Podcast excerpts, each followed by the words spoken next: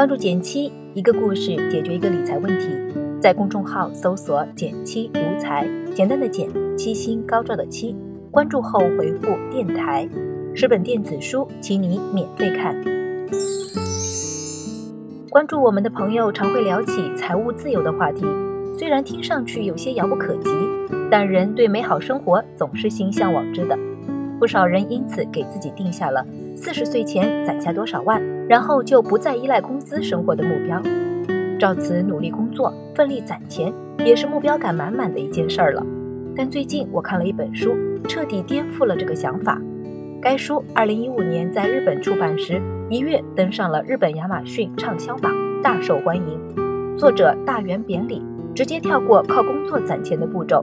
在月入六千元时，就过上了每周做二休五的惬意生活，据说还能存下钱。他到底是如何实现的呢？今天就把我在读书过程中的感受跟大家分享一下。三十四岁，靠平均不超过四千五百元人民币生活，大元的人生到目前为止，怎么看都称不上成功。当然，他也曾经有过一段作为普通上班族努力工作、月薪过万的日子。为此，他先后在工厂上班、便利店打工，还兼职过书店店员。最好的时候，每月收入能达到二十万日元，折合人民币的话是一万三千元。但在大元看来，那段最赚钱的日子反倒是最不快乐的。为了得到老板、上司的认可，他经常需要每天工作十二小时以上。周六和节假日也都在加班中度过，因此每到星期天休息日，他只想瘫在床上补觉，精疲力尽到全然没有了个人生活。但即便已经如此努力了，在竞争压力大、生活成本高的东京，他也不得不把工资的半数以上都上交给房东。眼看着自己的情绪和体力在忙碌中透支，生活变得毫无品质，账户也始终空空如也。大元开始重新考虑，眼下大家都在埋头坚持的生活到底是不是正确的？一开始只是出于节约生活成本的考虑，大元决定搬到东京郊区的多摩。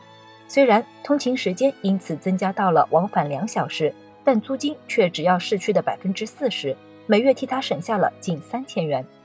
就这么一个简单的变化，似乎成了推动他开启低成本生活的第一块多米诺骨牌。抱着不断给生活做减法的想法，大元做出了一系列改变。一日三餐尽可能在家解决，为了健康考虑，基本选择糙米蔬食做原料。家在绿化较好的郊区，大元甚至拓展了自己辨识采摘野菜的能力。木须、紫苏、白果这一类食材全靠在路边采。崇尚自然风的他，觉得冷暖气都是没必要的。冬天靠热水袋取暖，夏天就吹穿堂风。手机更是成了累赘，朋友不多的他，有效联系人不超过十个，因此干脆停了月租话费。化学洗剂不健康，洗澡、洗衣、厨房、厕所的清洁，他全用物美价廉的小苏打替代了。理发也全靠自己摸索，手艺见长。按这一节奏，生活成本大大降低。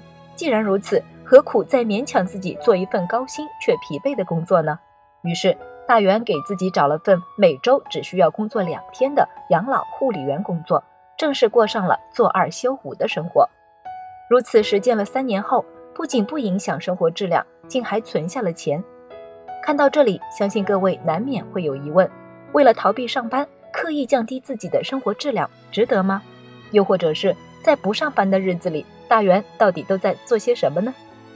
别说，这也是我最好奇的部分。大元也不负众望，在书中浓墨重彩地描述了一下自己不上班的日子，但必须承认的是，跟我预想的还真的有点不一样。首先，大元在不上班的日子里，生活远比我想象中要自律很多。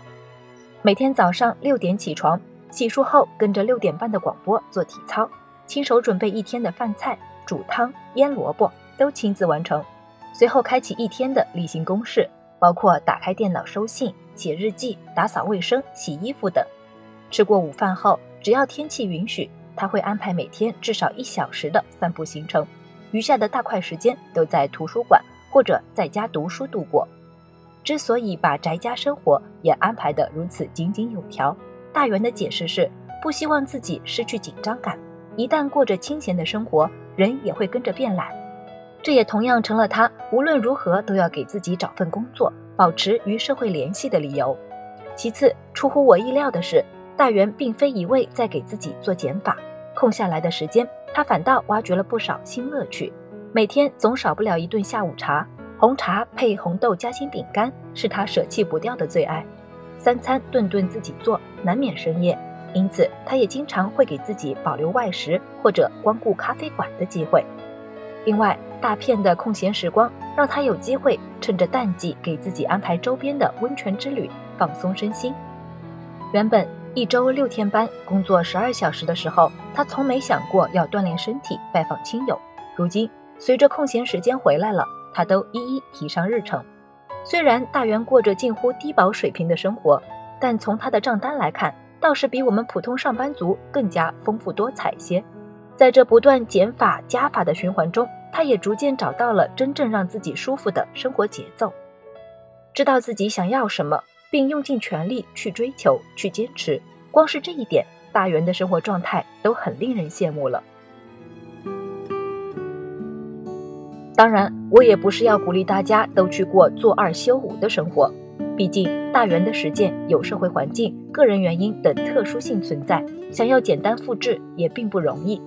不过有一件事，他的做法还是挺值得学习的，就是即使过着低成本生活，他也同样给自己留足了安全垫。